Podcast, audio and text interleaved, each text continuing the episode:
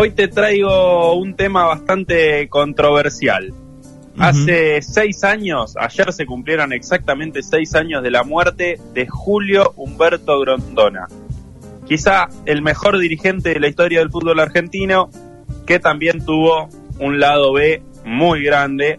Y de eso vamos a estar hablando. Vamos a estar hablando de lo bueno, vamos a estar hablando de lo malo, de los elogios, de las críticas, de todo. Vamos a estar repasando hoy en Toco y Me Voy la historia de una persona que fue presidente de AFA durante 35 años, ocupó el cargo de vicepresidente primero de FIFA durante 26 y en el medio tuvo tiempo de fundar un club y atender una ferretería. ¿Cuántas cosas ha hecho don Julito Grondona? ¿Cuántas cosas entran en la vida de una persona exactamente? Bueno, para comenzar arrancando, para comenzar eh, a hablar de, de él, vamos a decir que tuvo un primer acercamiento al fútbol como jugador eh, pasó sin pena ni gloria por, por River y por Defensores de Belgrano. Y ojo a esto que no fue por falta de talento, eh, sino por vago. Era un volante de creación con muy buen pie, dicen los que, los que tuvieron la chance de verlo, pero fumaba, tomaba. Básicamente se dio cuenta que su lugar en el fútbol era otro. Su lugar en el fútbol lo encontró como dirigente. ¿Y cómo arrancó su carrera como dirigente? Fácil, para andar sin pocas vueltas, fundó un club. Fundó un club para ser directamente presidente y estar 20 años al mando de Arsenal de Sarandí. Un equipo que agarró en la tercera división de ese fútbol eh, y que ya vamos a ver cómo, cómo terminó. Una carrera repleta de pros y de contras. Muchos lo, llaman de patria, muchos lo relacionan con eh, mandar al muere a Maradona en aquel doping del 94, otros también dicen que fue el que se le plantó en la mesa a los ingleses y le dijo que su voto para ser sede del Mundial 2014 dependía de las Malvinas, que si querían su voto iban a tener que devolver las Malvinas, algo que claramente no ocurrió y el Mundial 2014 terminó siendo en Brasil. Algunos jurando que era un ferretero de Sarandí que le fiaba a cualquiera y otros admirando su cintura para desde Zurich, sentado en, en FIFA, mantener su poder sin importar quién gobernara el país. Eso para mí, Manu, siempre quedó clarísimo. Eh, peronista, radicales, kirchnerista, el poder de don Julio seguía intocable.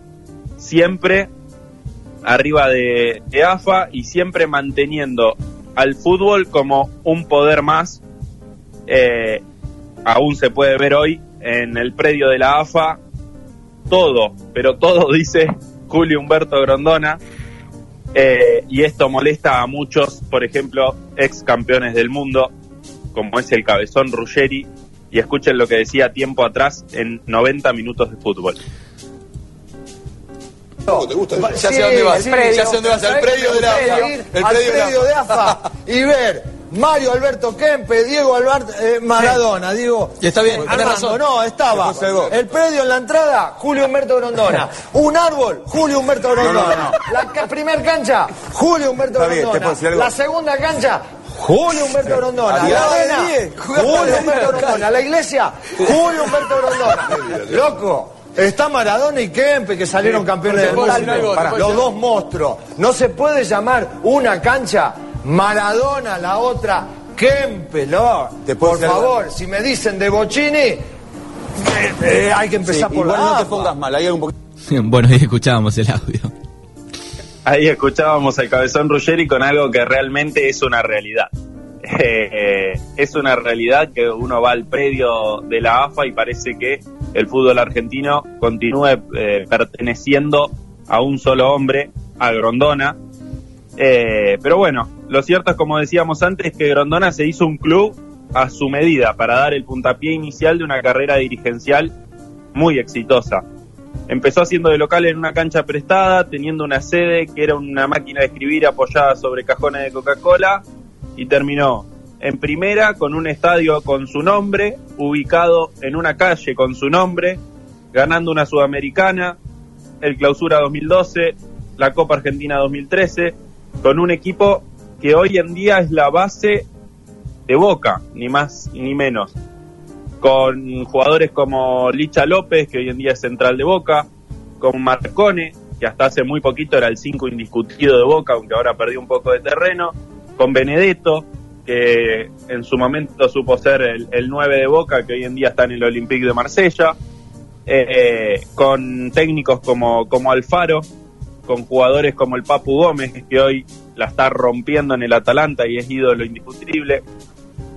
Así que en Sarandí lo aman, lo aman por darle al, al barrio esa identidad con un club y también lo aman por levantar el barrio. Eh, según aseguran todos en, en, Sarandí, con el corralón de su familia, anotaba y cobraba.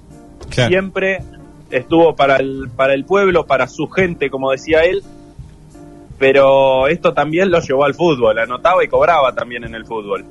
Tomó el mismo criterio, favor, con favor se paga. Su barrio era, era sagrado, si había que prestar, se prestaba. ¿Cuál era el problema? se prestaba al cura, al, al comerciante o a un narcotraficante, todo con la misma vara. Claro. y así como que fue construyendo su poder, dándole voz y voto también a los clubes del ascenso. Ahí es donde él encontró un resquicio para hacerse aún más poderoso. Si no puedo convencer a Boca y River, convenzo a excursionistas y a defensores de Belgrano y hago que su voto valga lo mismo. Eh, entonces, con un par de, de votos de los llamados grandes y convenciendo a los chicos, Grondona siempre tuvo el poder que él quiso, siempre construyó su poder y fue creando de a poco su deporte, al que muchos en, el ambiente le llaman el sijulismo, obligándolos a protestar por abajo de la mesa, quejarse con todos, decir la gestión de Grondona es un desastre o la gestión de Grondona nos está matando en esto, pero cuando había que votar se levantaba la mano. ¿Por qué se levantaba la mano? Favor con favor se paga. Todo lo justificaba con eso y con su anillo que se calzaba en el meñique. ¿Qué decía el anillo? Todo pasa. Con eso se justificaba todo. Todo pasa, todo tiene una vuelta. Eso lo sufrieron muchos clubes. Uno de los más perjudicados y que seguramente eh, están todos al tanto fue River. Eh, Pasarela no le dio el brazo a torcer a, a Grondona y bueno, así le fue a River que tuvo que bancarse un año en la B Nacional, también por, por mala gestión de Pasarela, porque hay que decirlo, porque Estaba mal económicamente. Venía de, venía de antes el, el problema, pero eh, tal vez Julito hubiese dado una, una mano. Pero exactamente, si hubiera tenido un favor con Julito, Julito con favor pagaba y no ocurrió. Eh, pero bueno, me gustaría hablar un poquito de ese anillo, de ese todo pasa el famoso anillo que, marcó la vida de Don Julio y que le dio nombre a, su biografía, quizá la, la, más cercana que hay, que se la voy a recomendar si hay algún futbolero del otro lado, Todo pasa, se llama, de Hernán Castillo. Eh, es una biografía no autorizada, pero que se acerca muchísimo y que en su momento enojó mucho también a la, a la familia Grondona.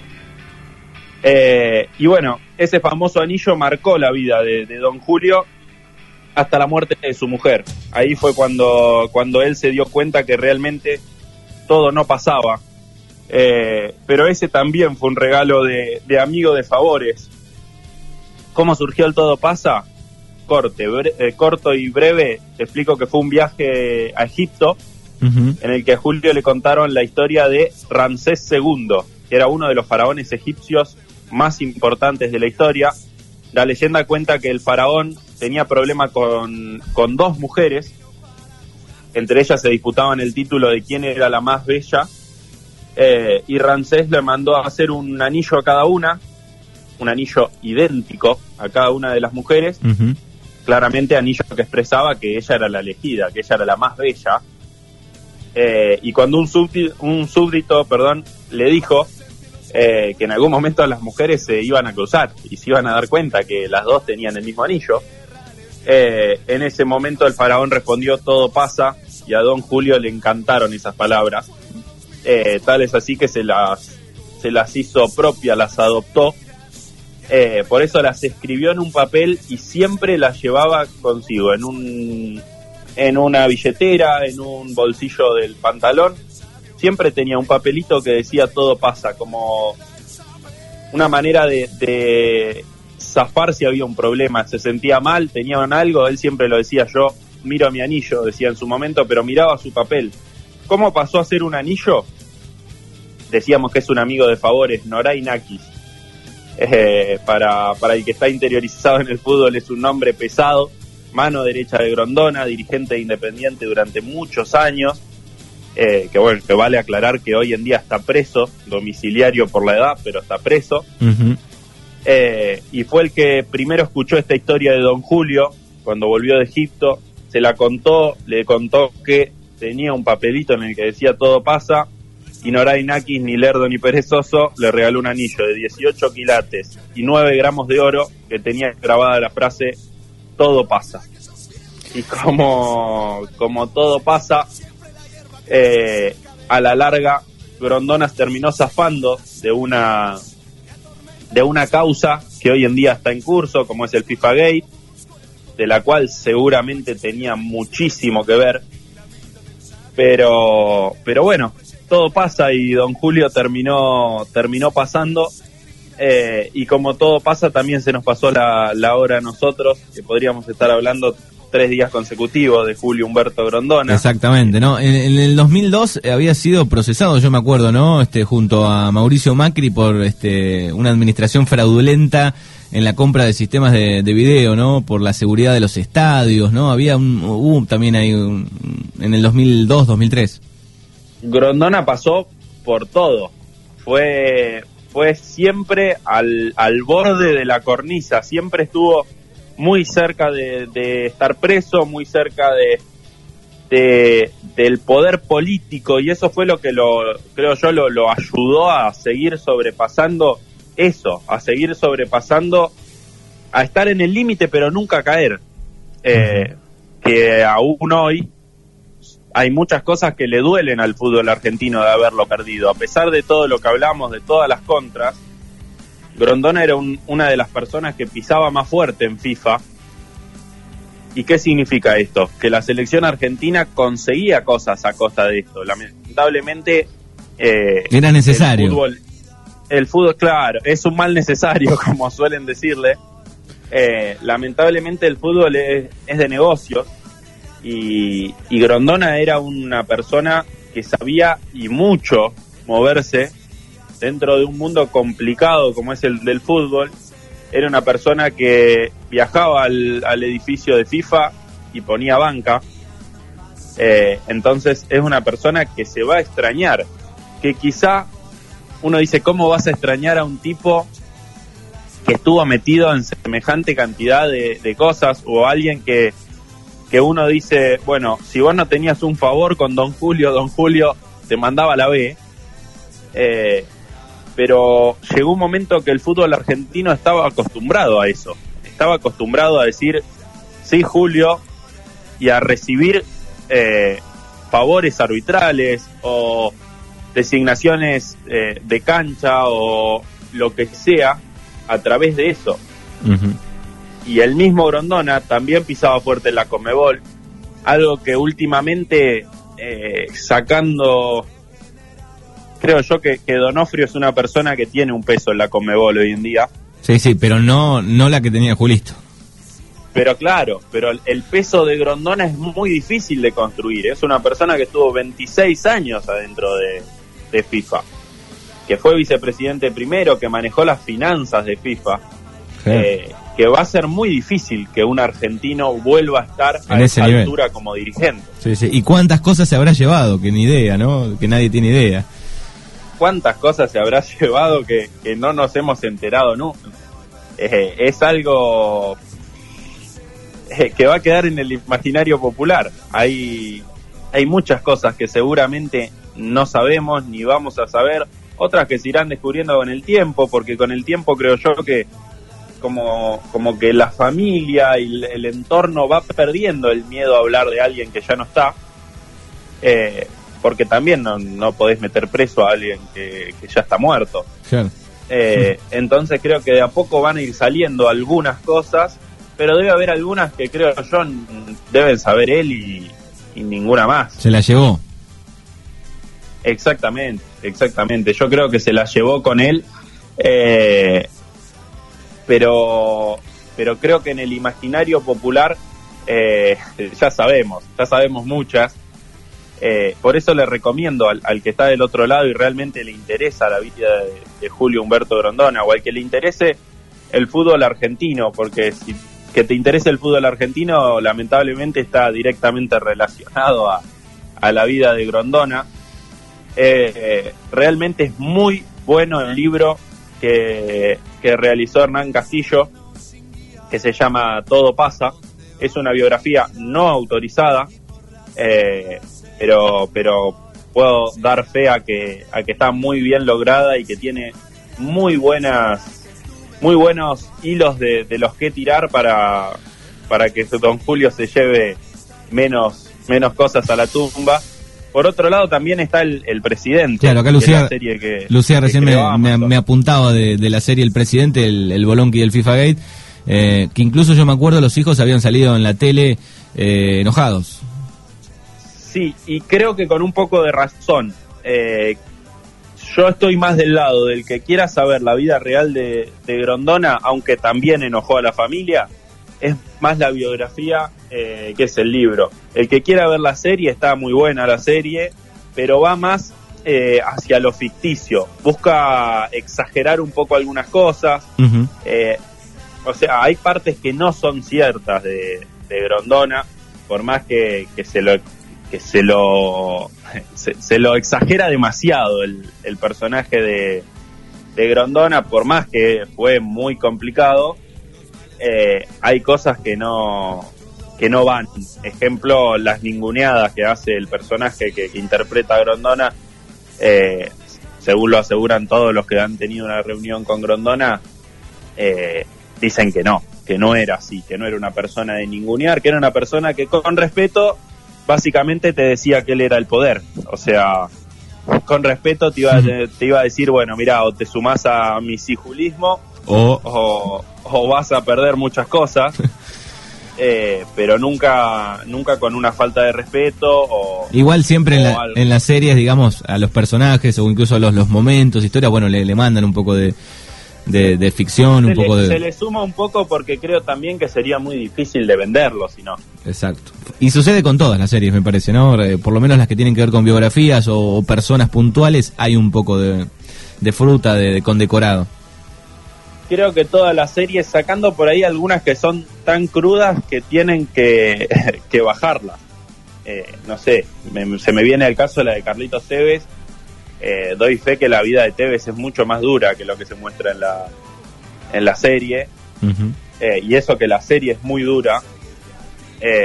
pero según dicen, su amigo, el que en la serie aparece como el uruguayo, que en realidad es el paraguayo, eh, muere en, brazos de él. Eh, y creo que no se animaron a, hacerla tan cruda o hacerlo contar a Tevez eh, un momento tan íntimo, tan complicado como, es la muerte de un amigo, ¿no? Bueno, eh, así es. Bueno. Así fue la, la larga este, vida de Julio Grondona, con altibajos, este, pero llegó a lugares importantes a ser vicepresidente eh, de la FIFA no, no, es poca cosa, ¿no? No, no, obviamente, obviamente que, que en FIFA le confíen a alguien eh, ser vicepresidente, eh, le den el apoyo, porque estar 35 años al frente de, de, AFA no fue porque él clavó dos estacas y dijo acá me quedo. Eso se consigue con, con poder, se puede decir que sea con, con favores, sin favores. Muchos dicen que sin el ascenso él no hubiera llegado a ningún lado. En fin, lo consiguió y estuvo 35 años y se fue como él siempre dijo que se, que se iba a ir. Él siempre aseguró que de la AFA lo iban a sacar con la pierna para adelante, como se dice, y de la AFA lo sacaron así.